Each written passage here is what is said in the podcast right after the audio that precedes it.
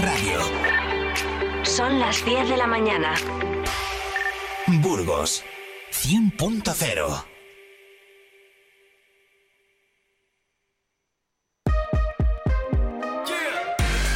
Vive Burgos con Eneca Moreno.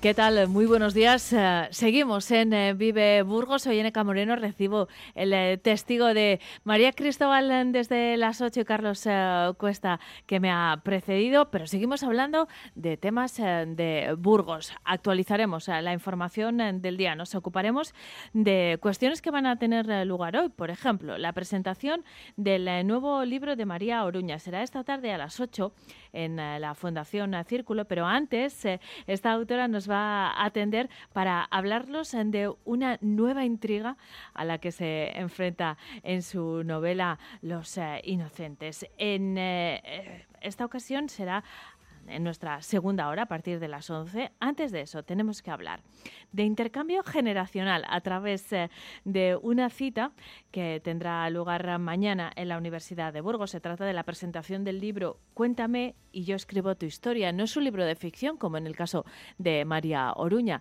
Es un eh, libro que narra experiencias, vivencias de personas mayores escritas por estudiantes de la Universidad de Burgos. Es una iniciativa más porque realizan muchas actividades en las que nos eh, detendremos mm, de esta parte de la universidad que pone en comunicación a jóvenes y mayores. Me refiero al programa de acercamiento intergeneracional sobre el que vamos a hablar en eh, nuestra primera hora. Conoceremos además a una de las autoras de uno de los relatos de ese libro y nos haremos eco, como digo, de las actividades de este programa de acercamiento con su responsable, Lourdes Bustamante. Además, empiezan ya las actividades alrededor de la figura del Cid en el Burgos Cidiano con el congreso dedicado a la figura del Cid.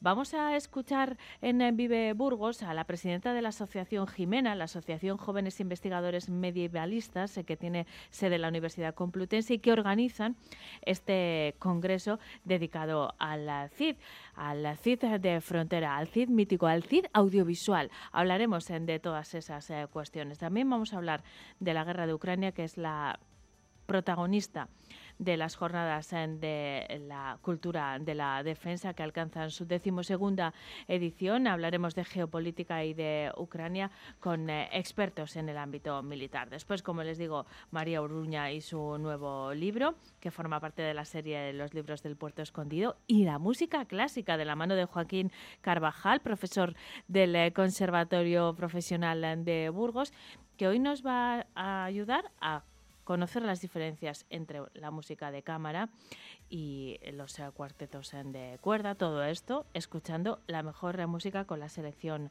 de Joaquín y también hablaremos de música tradicional y de danzas con eh, el eh, grupo Los Zagales en nuestra segunda hora. Todo esto va a ocurrir desde ahora y hasta las 12. Empezamos eh, con un acercamiento intergeneracional que sin duda les va a sorprender. Vive Burgos con Eneca Moreno. Todos los lunes tienes una cita en Vive Burgos con el Colegio de Procuradores de Burgos, desde donde se tratarán temas de índole general que a todos nos interesan. Escucha Vive Burgos en el 100.0 de la FM y en www.viveradio.es. salir con cualquiera, na, na, na, na, pasarte en la borrachera, na, na, na, na, tatuarte la Biblia entera no te va a ayudar. Olvidarte de un amor que no se va a acabar. Puedes estar con todo el mundo, na, na, na, na, darme las de vagabundo,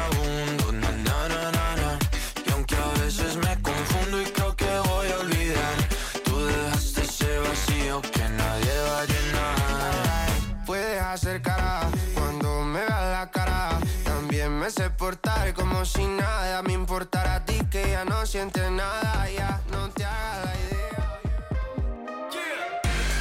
Vive Burgos con Eneca Moreno.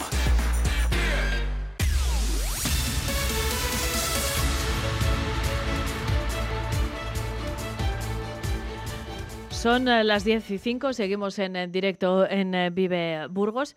A que ustedes muchas veces han pensado, pues mi abuela tiene una historia auténticamente de novela.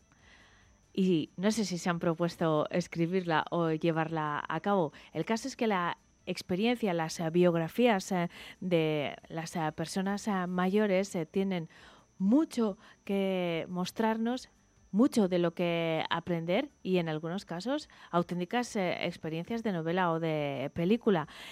Cuéntame, y yo escribo tu historia, biografías de nuestro pasado narradas por las futuras generaciones, es el título del libro que se presenta mañana en el Hospital del Rey y que se ha realizado en el marco del programa de acercamiento intergeneracional de la Universidad de Burgos. Lourdes Bustamante es la coordinadora de este libro y la responsable de este programa de acercamiento intergeneracional. Lourdes, buenos días, ¿cómo estás? Buenos días, NK, muy bien. ¿Y tú? Encantada de saludarte. No sé si ha sido ese el punto de partida, pero yo creo que es algo que hemos oído muchas veces, ¿no? Eh, es que mi familia tiene una historia para una serie. Eh, y es verdad, porque las eh, vivencias de las anteriores generaciones, que a menudo son desconocidas incluso por los propios familiares, en algunas ocasiones son auténticamente de película o en este caso de novela, ¿no? Totalmente, la verdad. Yo siempre he sido una persona, cuando era pequeña, que me encantaba pasar rato con mis abuelas y con las vecinas de mi abuela en la calle, escuchándoles pues todas las historias de antes y, y la verdad es que sobre todo desde que llevo trabajando en este programa en la universidad me doy cuenta de que los mayores tienen muchísimas cosas que enseñarnos, que transmitirnos y, y que contarnos, que son tan diferentes a lo que ahora las personas jóvenes están viviendo que, que desde luego merece la pena leerlas en un libro o, como dices tú, son de novela. Pues del libro que habéis eh, realizado con ese propósito vamos a hablar en los próximos eh, minutos. No sé exactamente cómo nace la historia, seguramente eh, a través de, tu experiencia al frente del programa de acercamiento intergeneracional, pero habéis logrado reunir un montón de historia. Participan 15 estudiantes y 16 personas mayores, de nuevo bajo esa filosofía de intercambio de experiencias entre jóvenes y mayores. ¿Cómo decidís plasmar todo eso en un libro, Lourdes? Bueno, pues lo cierto es que como dices, después de todos estos años de experiencia en el programa, pues se me ocurrió que merecía la pena plasmar eh, algunas historias de mayores, que aquí vienen, se habla de 16 mayores concretos, pero es que pueden ser cualquier persona mayor, o sea, cualquier persona de nuestra familia o se podía haber escrito de cualquiera porque yo pienso que todo el mundo tiene una historia que merece la pena ser contada. Y, a veces me daba cuenta que hablando con personas mayores eh, les propones que cuenten su experiencia. Uy, hija, si yo no tengo nada que contar, si mi vida, si yo no sé nada, si yo no he ido al colegio, si yo no... Y aún así tienen mucho que contar. Entonces, bueno, pues como en el programa estamos siempre pensando en nuevos proyectos, pues se nos ocurrió la, idea de, de, lanzar un anuncio y el anuncio decía algo así como, porque fue en 2020, decía algo así como, se buscan 12 estudiantes que quieran escribir sobre la vida de 12 personas mayores. Y bueno, nos llevamos una sorpresa muy agradable porque se interesaron 48 estudiantes en el proyecto. Vaya. Sí, sí, o sea, fue una idea súper bien recibida. Yo ya me empecé a volver loca porque, claro, desde el principio yo pensé en, en publicar las historias en un libro. Entonces, claro, como iban a ir venir en un libro, pues yo quería contar con el apoyo de profesorado de la universidad para que revisara esas historias. Y, y, claro, yo me puse manos a la obra a buscar más profesorado, pero de repente pues llegó la pandemia. No sé mm. si y ahí tuvimos que parar el proyecto y no pudimos retomarlo hasta bastante tiempo después porque el colectivo de personas mayores ha sido uno de los que más ha sufrido durante la pandemia y ha habido muy poco acceso a ellos y había estudiantes pues que no podían eh, quedar con las personas mayores para hablar y para que éstas les contaran sobre su vida. Entonces, bueno, pues nos ha costado como mucho sacar el proyecto adelante, pero al final aquí está el libro. Aquí está, lo presentáis eh, mañana, eh, mañana a las 6 de la tarde en el aula Romeros del Hospital del eh, Rey. Y después, no sé si, si lo podremos encontrar en las librerías convencionales o a través de la librería de la universidad. ¿Cuál, cuál va a ser su recorrido posterior? Pues mira, la verdad es que el libro no, no, no se puede comprar, el libro no está a la venta. Es un libro en acceso abierto para ebook y está eh, se puede encontrar en el catálogo del Servicio de Publicaciones de la, de la Universidad de Burgos. Y también hay algunos ejemplares en papel que están destinados pues, a los protagonistas de las historias, tanto a los estudiantes que han escrito como a las personas mayores y eh, bueno pues a centros de mayores y algunas bibliotecas, entre ellas a la, a la biblioteca de la universidad. Entonces, si alguien lo quiere leer, ahí también lo puede encontrar pero está en Internet en, acceso abierto.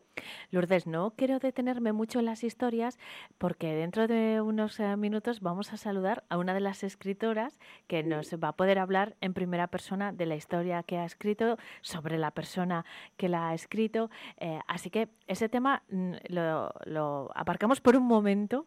Son historias bien interesantes, muy emotivas eh, también, pero me gustaría detenerme en las actividades en general que desarrolláis desde este programa de acercamiento generacional, porque eh, igual que en el libro, mm, tú eres un poco la coordinadora de, dos fuentes eh, distintas y tienen que funcionar las dos, la de los eh, mayores y la de los jóvenes. Los mayores tenían que estar dispuestos en el caso del libro a contar su historia y los jóvenes a escribirlas y para eso tienen que encontrarse y entenderse. Esa es la filosofía que os acompaña en multitud de actividades que desarrolláis desde, desde este programa de acercamiento intergeneracional que pasan desde las tertulias radiofónicas al intercambio de experiencias también en otros canales. Sí, sí, así es. La verdad es que el programa tiene dos patas, como ya sabes, eh, NK. Una es en los alojamientos compartidos, estudiantes que, viven durante el curso con personas mayores de 60 años, o sea, el, abanico es amplísimo. Y luego la otra parte que es esta de la que hablamos de actividades intergeneracionales, que lo que se pretende es eh, ese acercamiento intergeneracional y ese intercambio de experiencias, de conocimientos, porque las personas mayores se pueden enriquecer muchísimo con los jóvenes y al contrario, pues igual. Entonces sí que es cierto que desde que empezamos, fíjate, en 2006, pues hemos llevado a cabo, llevamos a cabo un montón de proyectos bien interesantes. Ahora ya aprovecho porque tenemos aquí sobre la mesa una biblioteca humana también que vamos a hacer el lunes 9 de octubre. ¿En qué consiste? Pues eh, la biblioteca humana se titula, ¿no? El, el tema es las personas mayores, una mirada positiva. El pasado 1 de octubre fue el Día Internacional de las Personas Mayores y por ese motivo pues queremos hacer esta biblioteca para sensibilizar y acercar el colectivo de una manera diferente, ¿no? Entonces, eh, las personas que se apunten a la actividad pueden leer, entre comillas, ¿no? cuatro libros persona una biblioteca humana está compuesta por libros personas, que son personas que cuentan sus vivencias. Cuando uno va a la biblioteca se encuentra muchos libros y en este caso se encontraría también una persona física que le va a contar eh, de viva voz su historia, ¿no? Ese es un libro persona. Ese es un libro persona. Vamos a contar con cuatro libros que van a hablar sobre la edad adulta desde cuatro puntos diferentes de vista.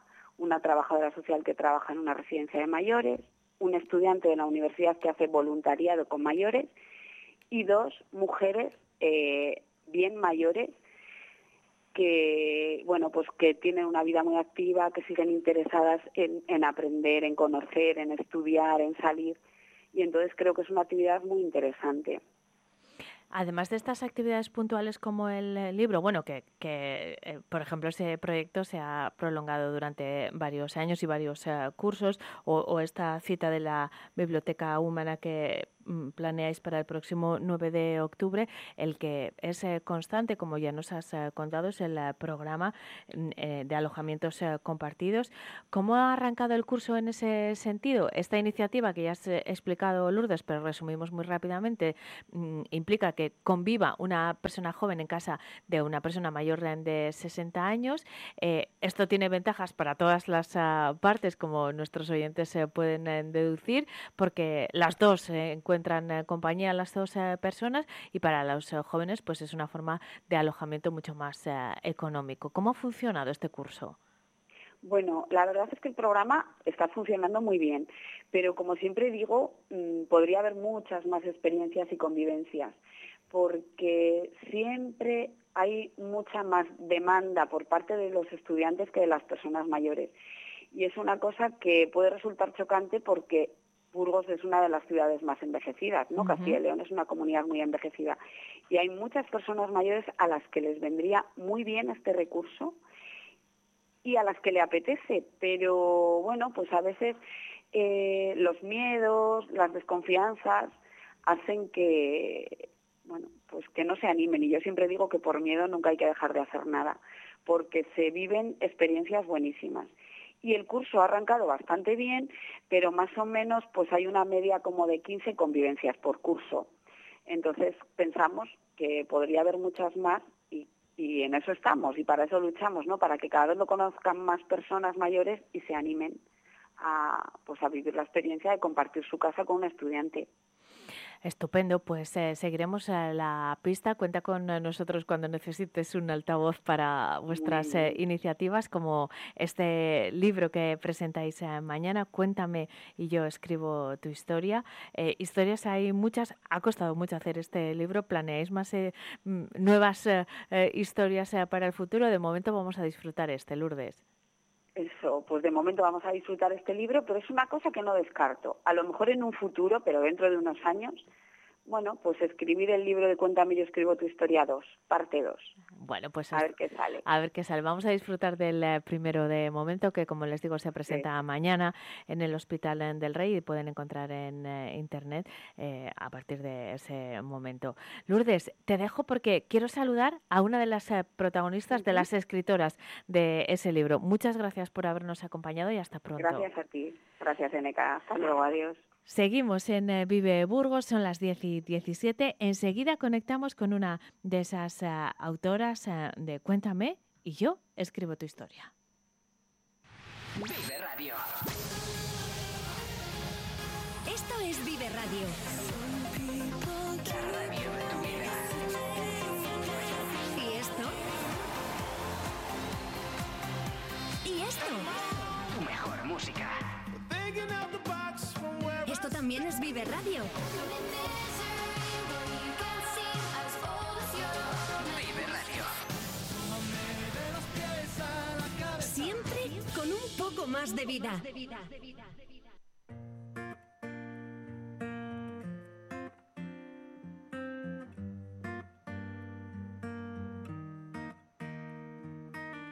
I met you in the dark, you lit me I wasn't off. We danced the night away, we drank too much. I held your hair back when you were throwing up. A través de ese programa de acercamiento intergeneracional de la Universidad de Burgos eh, llegó al libro Cuéntame y yo escribo tu historia, nuestra siguiente protagonista, que es una de las autoras del libro, una de las de los 15 estudiantes que forman parte de ese libro. Hay 16 personas mayores y 15 estudiantes. ¿Y por qué esta cifra no es la misma? Pues nos lo va a contar la propia protagonista, Pilar Bermúdez. Buenos días, ¿cómo estás? Hola, buenos días, Eneca. Tu historia es sobre tu abuela que ya ha fallecido. Sí. Contaste, decidiste contar su historia por qué motivo, Pilar. Pues verdaderamente eh, todo empieza cuando yo vi un anuncio de la universidad. Es el que se el- refería a Lourdes, ¿no? Se buscan estudiantes para escribir Sí. historias. Efectivamente, entonces a mí ya- me llamó mucho la atención de que fuese, bueno, que daban la opción de poder contactar con una residencia y entonces desde ahí ya pues conocer una, una nueva historia, ¿no? Conocer a una persona mayor y poder darle voz a, a- su propia historia. Pero claro, el problema fue que llegó la pandemia y el, el proyecto pues como entre comillas se frenó, con las personas mayores teníamos que tener muchísimo cuidado porque eran muy vulnerables. Eh, entonces, cuando estaba en casa, pues yo vivía, bueno, mi abuela vivía con nosotras en casa. Y claro, pues estuve pensando, estuve pensando y cuando finalizó la pandemia, pues desgraciadamente no fue por COVID, pero mi, abuela falleció. Entonces, a la hora de escribir la historia, dije, wow, pues sería muy bonito poder plasmar su, su vivencia y su historia e- en algún sitio. Entonces dije, bueno, pues creo que lo voy a hacer de mi abuela, porque claro, seguíamos teniendo problemas con el tema de visitar a, los ancianos en la residencia y dije, pues me parece una, una buena idea. ¿Y cómo ha sido esa experiencia?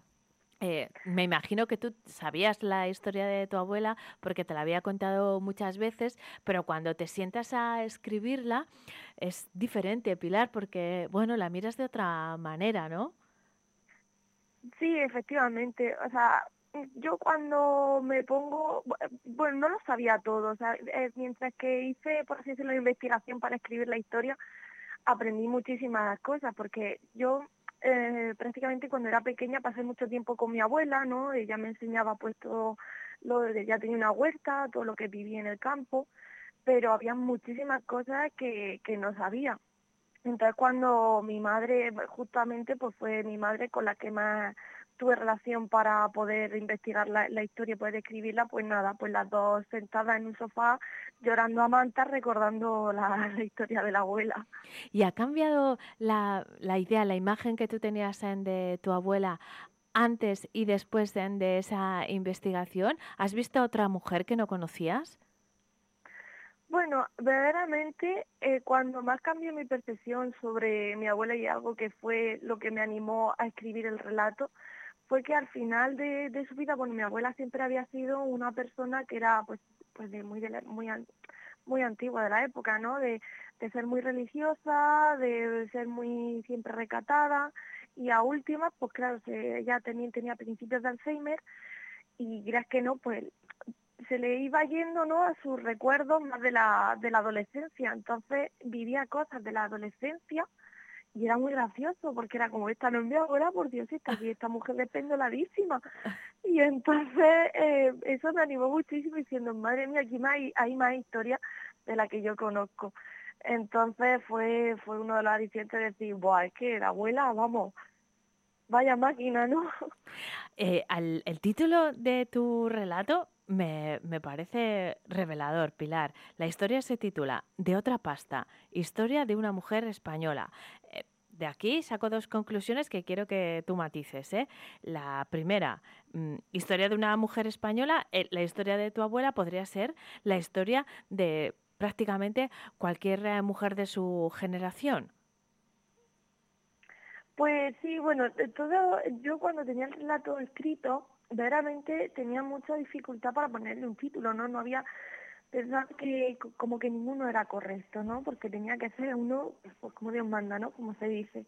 Entonces el profesor que me corrigió en la, en la historia, Juan José Martín García, eh, pues me dijo, oye, pues yo le pondría este título. Y, y fue el que me lo dijo y dije, madre mía, va como un pincel, ¿no? Va como... Encaja como- perfecto, sí. Efe- efectivamente. Entonces dije, es que es verdad, es que es cualquier historia, de podría ser la, la historia de cualquier mujer española. Y lo de, de otra pasta eh, lo utilizamos muchas veces cuando hablamos de las anteriores generaciones de mujeres que han trabajado tanto en eh, condiciones eh, muy adversas, en el momento en el que el concepto de conciliación, por ejemplo, no existía ni el del reconocimiento eh, laboral, ni el de pues, la, propia vocación, si es que ah, la tenían. Eran cosas que esas mujeres no contemplaban y, sin embargo, se han adaptado a todos los eh, cambios eh, sociales son de otra pasta. ¿Tú también lo crees, Pilar? Por supuesto que sí, o sea, eran mujeres que tenían que sacar adelante, sobre todo también a su familia y a sus hijos. Entonces, por ejemplo, mi abuela estuvo mucho tiempo trabajando en Francia y se iba en tren, el tren duraba muchísimo, también le dolía dejar a su hijo con otra persona porque no podía llevárselo. Entonces eran personas que, que lo pasaron muy mal para poder sacar a su familia adelante. Pilar, ¿cómo se llamaba tu abuela? Mi abuela se llamaba María. ¿Y cuál es eh, su, su, historia? ¿Cómo la resumirías tú que has estudiado además comunicación audiovisual en un titular? Pues en un titular... Eh, bueno, el título que le has puesto al relato, casi, casi, ¿no? Claro, exactamente. Digo, es que el, el, título, es que cuando lo cuando me lo dijo el, eh, este profesor, fue como, es que no se podía haber descrito mejor. Entonces yo creo que se resume un poco así, no no podría darle una voz única porque creo que es la voz de, de muchas, no solamente mujeres, sino de muchas personas de la época. Y eh, desde tu punto de vista, no sé cuántos años tienes, eh, Pilar, pero eres muy joven, estás estudiando todavía. ¿Cuántos años tienes? Tengo 24. 24. Eh, desde tus 24 años y eso que llevas implicada en, en este proyecto ya unos cuantos años, mm, ¿Cómo ves a esa generación eh, de eh, mujeres o cómo te ves a ti misma comparándote con eh, ellas? ¿Crees que, bueno, mm, la vida ha sido un poco más fácil para nosotras, y me incluyo aunque yo no tenga 24, pero hemos tenido otras condiciones? ¿Esto te ha dado fuerza también? ¿Te ha empoderado a ti de alguna manera?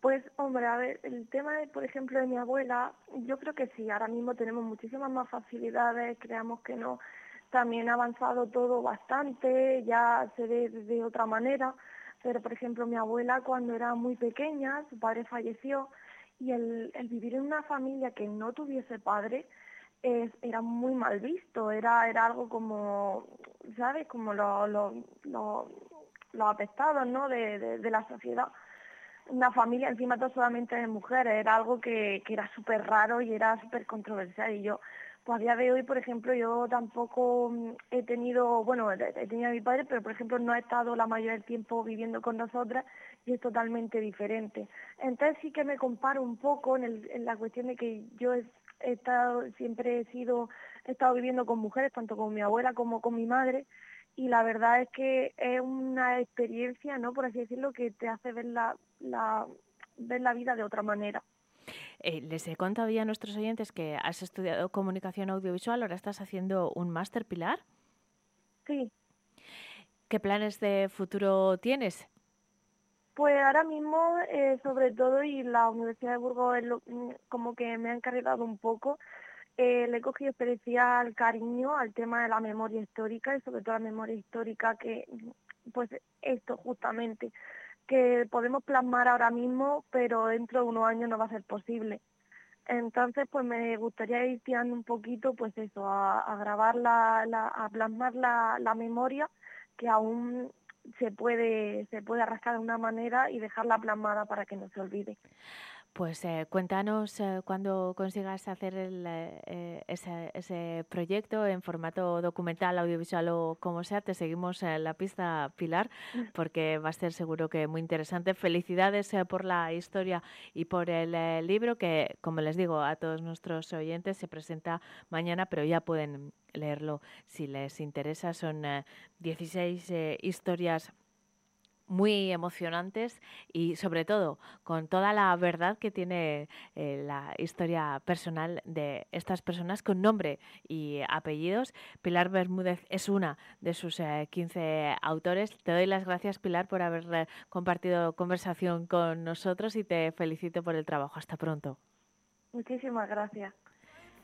Nosotros seguimos en Vive Burgos también de alguna manera haciendo historia, pero mirando al pasado de otra manera. Vamos a saludar eh, tras la pausa a Sonia Campos, eh, que es una de las organizadoras del Congreso sobre el CID, eh, que arranca con motivo de las actividades alrededor de estos días cidianos. Y vamos a mirar esta figura del CID desde otros puntos de vista, tal y como van a hacer en este foro científico. Van a observar la historia, pero también otros aspectos del CID bien desconocidos que enseguida compartimos con todos ustedes. Son las 10 y 29. lucky stars for that night. When you looked over your shoulder, for a minute I forget that I'm older. I wanna dance with you right now. Oh, and you look as beautiful as ever, and I swear that every day you'll get better. You make me feel this way somehow. I'm so in love with you, and I hope.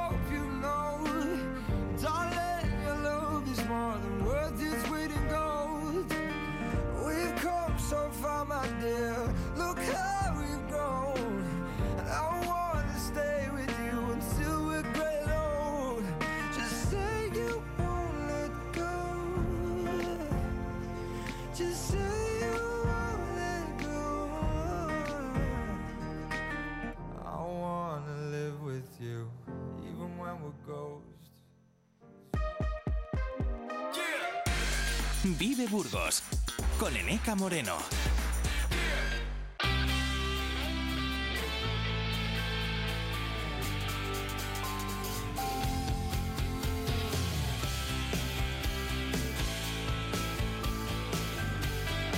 Son las 10 y 31, seguimos en eh, directo en eh, Vive Burgos.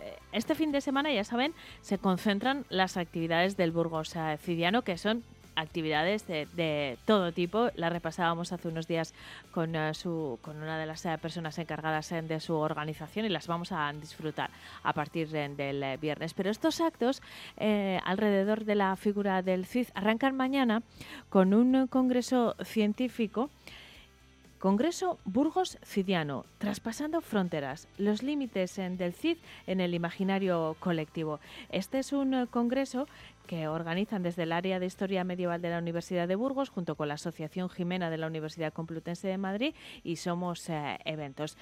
Tenemos el placer de saludar a esta hora en eh, Vive Burgos a la presidenta de esta asociación, Jimena, Sonia Campos. ¿Qué tal? Buenos días. Hola, buenos días, Neca. Me ha llamado mucho la atención, Sonia, antes de entrar en el tema del Congreso, que es muy interesante, el nombre de vuestra asociación. Vosotros sois la Asociación eh, Jimena. Y, y ya esto, hablando del CID, pues bueno, nos suena muy familiar, pero os llamáis así porque es el acrónimo de Jóvenes Investigadores Medievalistas en Nuevas Aproximaciones. Y es una, bueno, una construcción muy bonita. Me imagino que un poco forzada, entre comillas, ¿eh? en el mejor sentido de la palabra, pero, pero me ha gustado mucho. Cuéntanos esa historia. Pues sí, la verdad es que es curioso que ciertamente pues coincide con, con este nombre tan siriano que nos llama a la ocasión. Eh, en realidad no fue nada, nada forzado porque estábamos así un poco en reunión y surgió el nombre de manera muy espontánea y es cierto que nos faltaba ahí pues Jimena y nos faltaba lo de pues la, el na y, y surgió nuevas aproximaciones y así se ha, se ha quedado. Bueno, pero que en realidad mm, mm, viene muy bien, ¿no? O sea, es- está perfectamente justificado porque sois eh, jóvenes investigadores, así que vuestras aproximaciones a los eh, temas, en este caso a las investigaciones eh, sobre el eh, medievo, pues son nuevos puntos de vista, nuevas fuentes, nuevos intereses, así que el nombre cuadra perfecto. Quería solo comentarlo porque me ha llamado mucho la atención. Eh, Sí, sí, sí. Mañana arranca este mm, congreso en el que vais a mm, analizar desde el punto de vista científico a través de distintos campos la figura del eh, CID. Eh, el título ya mm, me da pie a varias eh, preguntas. Sonia, los límites del CID en el imaginario colectivo. Nuestros oyentes, yo misma, somos el imaginario colectivo, la idea que tenemos en la sociedad en general del CID y lo que pretendéis analizar son los límites. Al final esto es una herencia cultural que hemos eh, recibido y que está también en, en constante cambio. Sí, por supuesto. De hecho, el título pues lo dice, lo dice todo, porque eh, aprovechando que, mm, que el Festival Burgos Siriano este año se centra en la conquista, pues el Congreso lo hemos querido reorientar hacia, hacia esas fronteras doblemente, porque en el Congreso analizaremos eh, la sociedad de fronteras en la que tuvo que desarrollar su vida Rodrigo Díaz de Vivar y aparte también nos interesa mucho esa eh, deconstrucción de la figura que se puede haber generado en el imaginario colectivo sobre, sobre el CID y traspasar un poco la, la antigua visión del héroe legendario para llegar a analizar y a mostrar al, público eh, pues la persona, el Cid como, como hombre del siglo XI, como padre, como esposo y como, como servidor de, de, sus señores y también líder de, de, sus, de sus huestes. Las fronteras en aquel momento, en eh, el momento en el que vivió el Cid, eran tan tajantes como nos imaginamos o son un poco como el propio Cid, que son eh, esas fronteras son mucho más fluidas eh, y, y, eh, el paso de un lado a otro era mucho más fluido de lo que pensamos. No, por supuesto, las fronteras para nada eran tajantes, estaban constantemente en, en evolución, estaban todo el rato eh, cambiando, porque es un momento pues eh, muy, muy fervoroso, está el fenómeno que mm, coloquialmente conocemos como la reconquista eh, en su momento álgido de cara al avance cristiano. Entonces se está conquistando territorio y las fronteras están cambiando constantemente y parte de la, de, la intención de, de, mostrar esta sociedad de fronteras en el Congreso es precisamente mostrar cómo eh, sí tuvo que conquistar territorio y luego defender su frontera. Y el Cid viajó mucho, además no solo por su destierro antes y después de ese acontecimiento, que bueno, que es eh, discutible al menos el motivo, eh, eh, porque está el Cid del cantar, que es un Cid literario, y, el Cid histórico, pero bueno, en cualquier caso, como, persona tuvo que viajar mucho independientemente del motivo, así que cruzó muchas veces diferentes fronteras. Sí, eso también es cierto. Al final fue un fue un, un hombre que se cruzó la península de un de un punto a otro, porque desde León hasta Valencia, eh, pues también pasando por todo lo que viene a ser el centro, Burgos y por supuesto el, sur de la frontera de los reinos cristianos eh, contra los contra los musulmanes. Vosotros eh, celebráis una reunión eh, científica mmm, en la que también lo artístico tiene importancia, incluso lo audiovisual. Sonia, eh, mañana se celebra el eh, Congreso, se desarrolla a lo largo de toda la jornada con eh, diferentes eh, temas. ¿Cuáles destacarías? Pues la verdad es que destacaría en primer grado la variedad, la variedad de ponentes y la variedad de, de, las ponencias también. Primero porque, bueno, nos gusta presumir la Asociación Jimena de la, multi, la multidisciplinariedad, es decir, nos interesa el acercamiento a la Edad Media desde, eh, desde la imagen común de la historia, la historia del arte, la filología, y en ese sentido el Congreso ha quedado creo que muy ricamente completo porque tenemos mmm, sesiones más centradas en la perspectiva histórica, así como también perspectiva histórica cristiana y perspectiva histórica eh, islámica, que también es muy importante para completar la, la figura del Cid.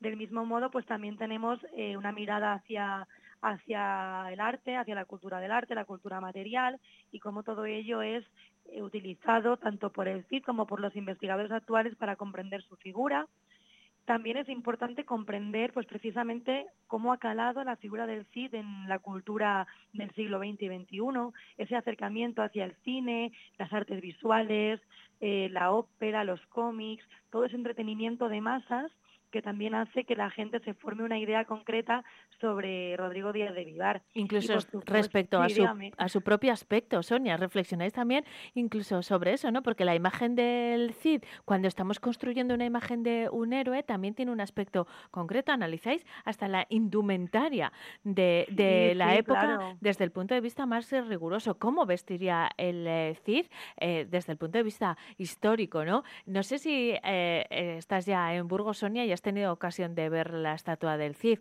¿Se parecería en algo? Yo creo que la estatua que, tenemos en Burgos, maravillosa, se parecería un poco más a esa visión del siglo XX, de un Cid imperial, ¿no? un poco más la figura de Charlton Heston en la película de, del siglo pasado. Y ahora, pues como ya digo, nada tiene que ver al Cid que nos han puesto en la serie de Amazon. De todo ello hablaremos en...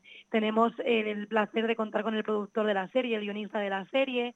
Además, también tenemos una investigadora que hablará sobre eh, la perspectiva del CID también a través de la serie. Y todo eso, pues sí, con la vestimenta, la iconografía, todo ello es un elemento muy importante también para comprender eh, la vida cotidiana, el día a día de, del CID y de su entorno.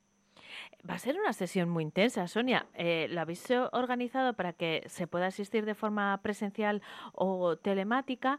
Eh, no sé si todavía es eh, posible inscribirse en el Congreso, si hay alguna persona interesada y cómo ha sido la respuesta. Pues la verdad es que la respuesta ha sido muy buena, igual que el año pasado y esperamos que el año que viene también lo podemos organizar, sigan respondiendo bien. Lo cierto es que ya presencialmente no se puede apuntar nadie porque hemos, hemos ya copado el aforo que teníamos disponible en la sala del Fórum Evolución, entonces ya la asistencia presencial está completa pero la asistencia online sigue abierta para todo el mundo hasta hoy a las 8 de la tarde que cerraremos las listas de inscripción. Así que animo a todo el mundo a que si todavía quiere, pues se pueda apuntar a, asistir al Congreso de manera telemática. Bueno, pues todavía es posible esa vía. ¿A quién os eh, dirigís, Sonia? Porque, eh, bueno, hay expertos de, muchos eh, ámbitos, de, muchas disciplinas, como nos acabas de contar, pero entre los asistentes hay personas, me imagino que también tienen un interés científico o no. Claro, eso es uno de los, de los objetivos y de los puntos más importantes de este Congreso. Nosotros queremos llevar la figura del CIS y toda su sociedad a un público variado y, por supuesto, centrar las, las intervenciones que si bien son de especialistas y de un corte eh, científico y riguroso, sí que hemos intentado que sea un programa de lo más divulgativo. Habrá algunas conferencias que sean más más académicas, pero siempre intentando que sean accesibles a, todo el público en un tono más divulgativo precisamente para facilitar al final que llegue toda esta información a todo el mundo. Al final, el Congreso, la verdadera finalidad y, el motivo de, su existencia es la gente que escucha lo que decimos. Entonces, eh, tiene que, tener ese valor y llegar a todo el mundo y un tono divulgativo sin perder el rigor científico. Mm, Sonia, te he interrumpido cuando estabas explicando eh, los eh, diferentes puntos de vista desde los que vais a abordar la figura de Cid, pero es que son ah, muchos. No sé si se te ha quedado algo pendiente, algo que quieras eh, destacar, por ejemplo, respecto a la ponencia extraordinaria de clausura que va a correr a cargo de Alberto Montaner Frutos del Instituto de Humanidades y Patrimonio, que es, es muy reseñable, ¿verdad? Sí, claro, al final, como he ido por orden, eh, lo último que tenemos programado para la tarde del viernes es la filología. Al final es casi de lo más importante, es una pieza fundamental en el puzzle de completar la figura del Cid, porque en cierto modo, si conocemos el Cid es por los textos que han llegado hasta nosotros y a través del cantado, de diferentes documentos y de diferentes crónicas, cómo hemos eh, llegado a, la figura del Cid que que se ha tenido en, la mente. Y de ello nos hablará el doctor Alberto Montaner Frutos, que sin duda es uno de los filólogos hispanistas de mayor renombre en el tema de, la materia cidiana. Y claro, él tiene un objetivo que yo creo que es eh, un objetivo de más, de más de valiente, el de ayer a hoy. ¿Cómo va a resumir todo eso, no? Porque nos hablará de las constantes y las variables de la caracterización del héroe épico. Entonces será una manera, yo creo que de cerrar el Congreso de manera muy adecuada, eh, y nos iremos con una, con una buena imagen de, esta evolución de la figura del Cid de mano de un, de un experto como es Alberto Montaner. Pero hasta entonces, eh, eso será el cierre de la segunda sesión. El Congreso arranca mañana con eh, cuestiones relacionadas con la historia, con la visión del CID en los siglos XX y XXI que van desde eh, la, la, ficción que se ha hecho alrededor del CID o la visión desde el Islam, por ejemplo, del CID, o incluso se hablará sobre si el CID estuvo o no en San Salvador de Oña, la presencia del CID en Oña y las noticias sobre este tema. Bueno, un montón de curiosidades que seguro que no conocemos y que vamos a abordar además con el rigor de las personas que participan en esta reunión eh, científica sobre el eh, CID. Sonia Campos, eh, presidenta de la Asociación Jimena Jóvenes Investigadores Medievalistas y Nuevas Aproximaciones, muchísimas gracias por la conversación y hasta pronto. Un saludo. Muchísimas gracias a vosotros. Seguimos en Vive Burgos. Son las 10 y 44. Hablamos ahora de la guerra de Ucrania. Vive Radio Burgos en el 100.0 de tu FM. El sector primario en Castilla y León es el protagonista cada mañana en Vive Radio. Desde las 7 y 10 de la mañana, de lunes a viernes. De lunes a viernes. Jaime Sánchez Cuellar te ofrece toda la actualidad informativa relacionada con la agricultura y la, ganadería. Y la ganadería. Para estar al día. Para estar al día. Vive el campo. De lunes a viernes, cada mañana. Vive el campo. Aquí. En Vive Radio. Abierto en el centro de la UNED de Burgos el plazo de matrícula para grado, máster, idiomas, curso, acceso mayores 25 o 45 años, sin límite de plazas, sin nota de corte. Con una metodología online innovadora y el trato personal de nuestros tutores, estudia en la universidad pública más grande de Europa. Matrículate hasta el 23 de octubre en www.uned.es.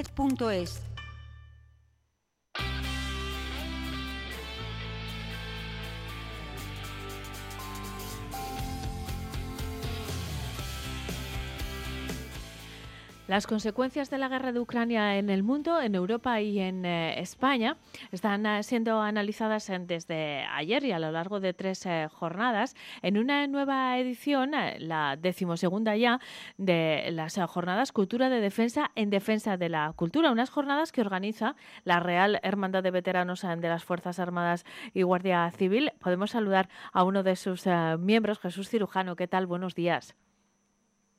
Jesús.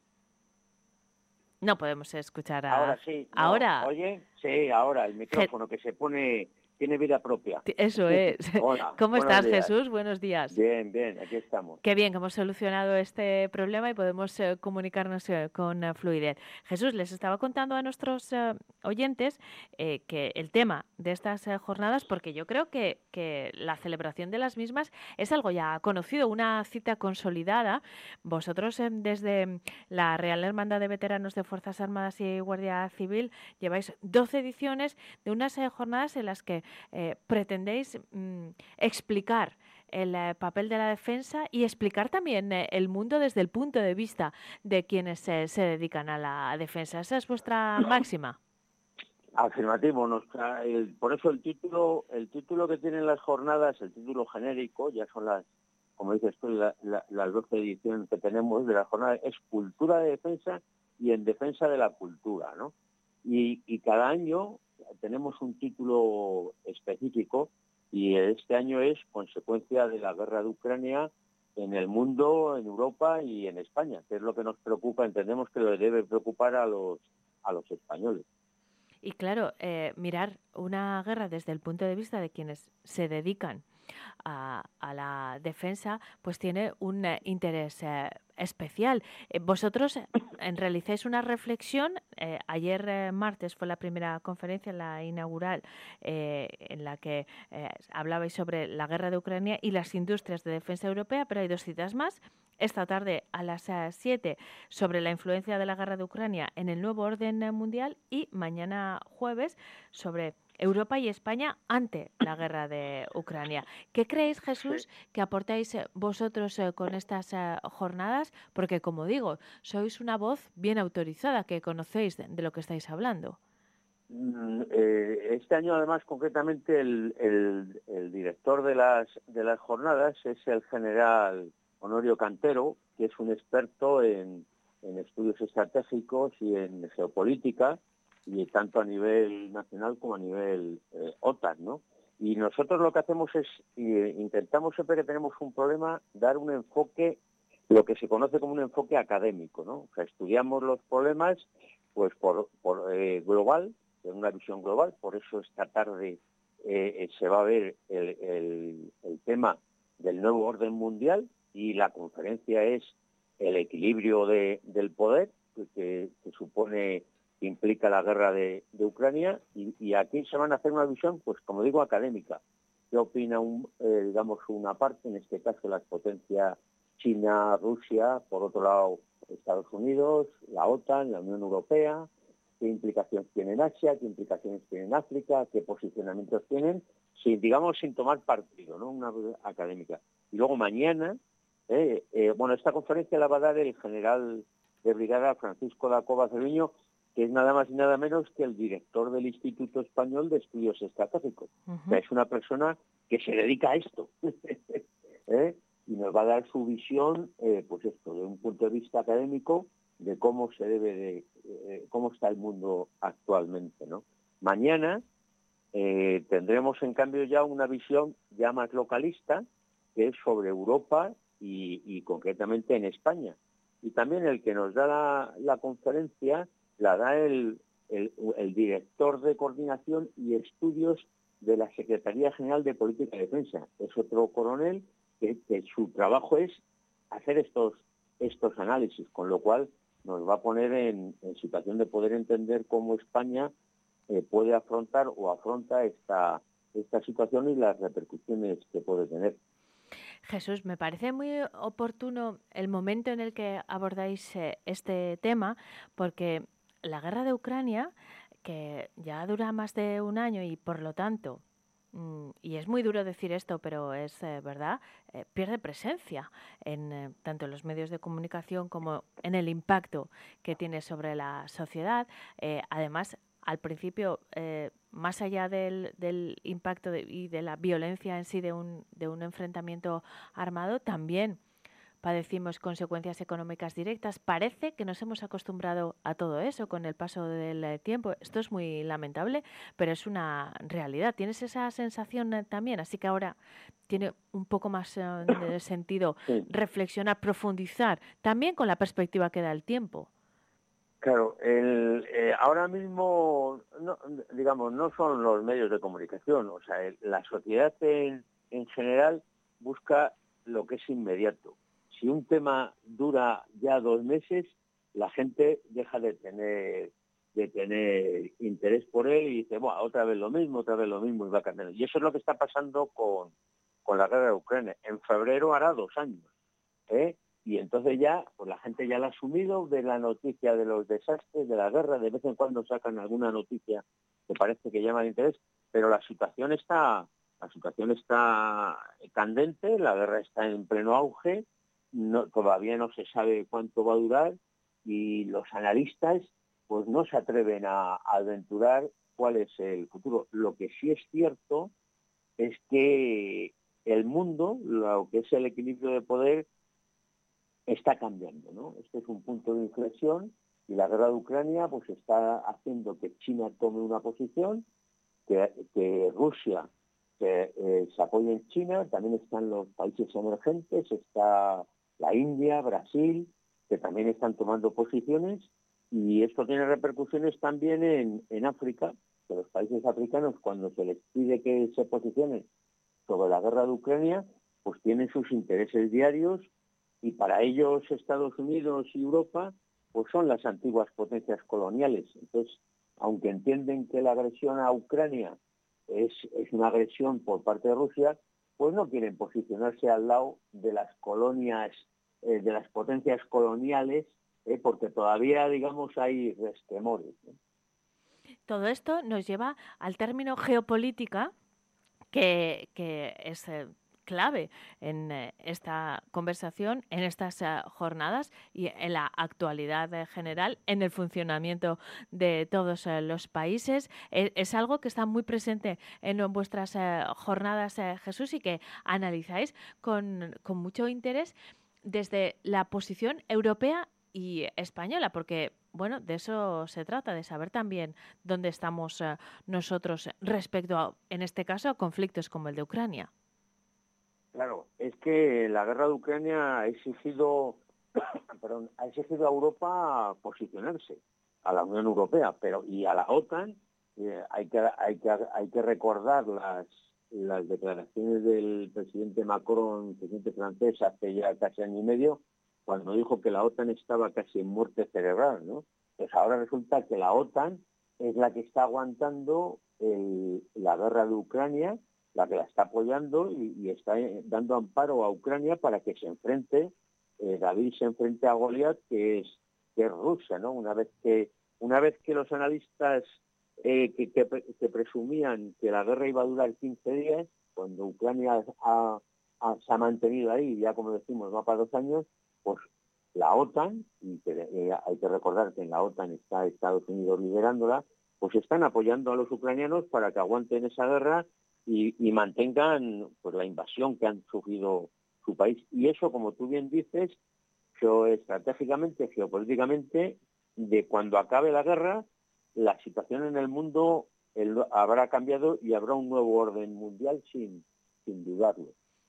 Pues a todo eso se anticipa se, y, se analiza todo ese contexto en estas eh, decimosegundas jornadas de cultura de defensa en defensa de la cultura que organiza la Real Banda de Veteranos de las Fuerzas Armadas y Guardia Civil en colaboración con la Fundación Círculo y la Universidad Isabel I. Quedan dos citas esta tarde a las 7 eh, y mañana jueves eh, también a las 7 de la tarde. ¿Dónde se celebran, Jesús? Pues se celebran en Plaza España 3, que son los salones de de la Fundación Círculo, concretamente en la sala de prensa, porque hay para 100 personas, que es lo que esperamos, que es lo que esperamos que se viene. Eh, para nosotros también tienen la oportunidad, entrando por streaming, entrando en la Universidad eh, Internacional Isabel I, pues por streaming pueden ver la conferencia que se están grabando y aquel que no pueda desplazarse, pues tiene, tiene esa oportunidad. Yo, yo creo que después de esas conferencias, que hay una mesa redonda, donde hay unos ponentes de alto nivel, hoy concretamente va José Ignacio Salafranca Sánchez Neira, que es un consejero del Comité Económico y Social de la Unión Europea, ha sido es em, embajador de la Unión Europea, es diputado y vicepresidente de la Fundación Euroamérica, junto con Fernán Lavajo Domingo, que es un periodista de aquí de Burgos, del Diario de Burgos. compañero de Diario de Burgos. compañero, pues nos van a dar una visión y, uno, y una mesa un debate que, abrimos siempre donde los asistentes pueden participar y yo creo que ahí sacaremos conclusiones en esta ocasión a nivel mundial. Mañana, con, con, nueva gente, con tendremos también a un a Juan Tobar Ruiz, que es profesor de Relaciones Internacionales y a Eduardo Fernández García, que es licenciado en Derecho y es diputado de la universidad y trabaja en la Universidad Isabel I, pues ahí tendremos una visión de cómo está Ucrania y, cómo repercute todo esto en, España. A mí, claro, a nosotros nos parece que estar al tanto de cómo puede evolucionar estos conflictos, no decir cómo, sino las, posibles soluciones que se, que se vislumbran, eso nos permitirá pues afrontar estas incertidumbres estos tiempos, sobre todo que afecta tanto a la economía, pues de una manera más, sin más reposada, ¿no? Bueno, pues eh, todo eso va a ocurrir hoy y mañana. Quiero darle las gracias a Jesús eh, Cirujano por habernos acompañado. Eh, seguiremos esas citas presencialmente o, o, a través de Internet en streaming. Jesús, muchísimas gracias por habernos atendido y hasta pronto. Un saludo. Gracias, gracias a vosotros por manifestar el interés y ser una radio viva que se preocupa de, de estar en el último, tener la última información de cada cosa. Muchas gracias. Justamente de la información nos vamos a ocupar enseguida. En dos minutos a las 11 actualizamos lo que está dando de sí esta jornada de miércoles 4 de octubre. Vive Burgos con Eneca Moreno. El que quiero no me quiere como quiero que me quiera y termina la condena escribirte. Maybe tú eres el que me libera. Y es que hoy es carnaval. Yo soy de aquí y tú eres de allá. Lo diré en inglés y me entenderás. Mm. I don't need honesty.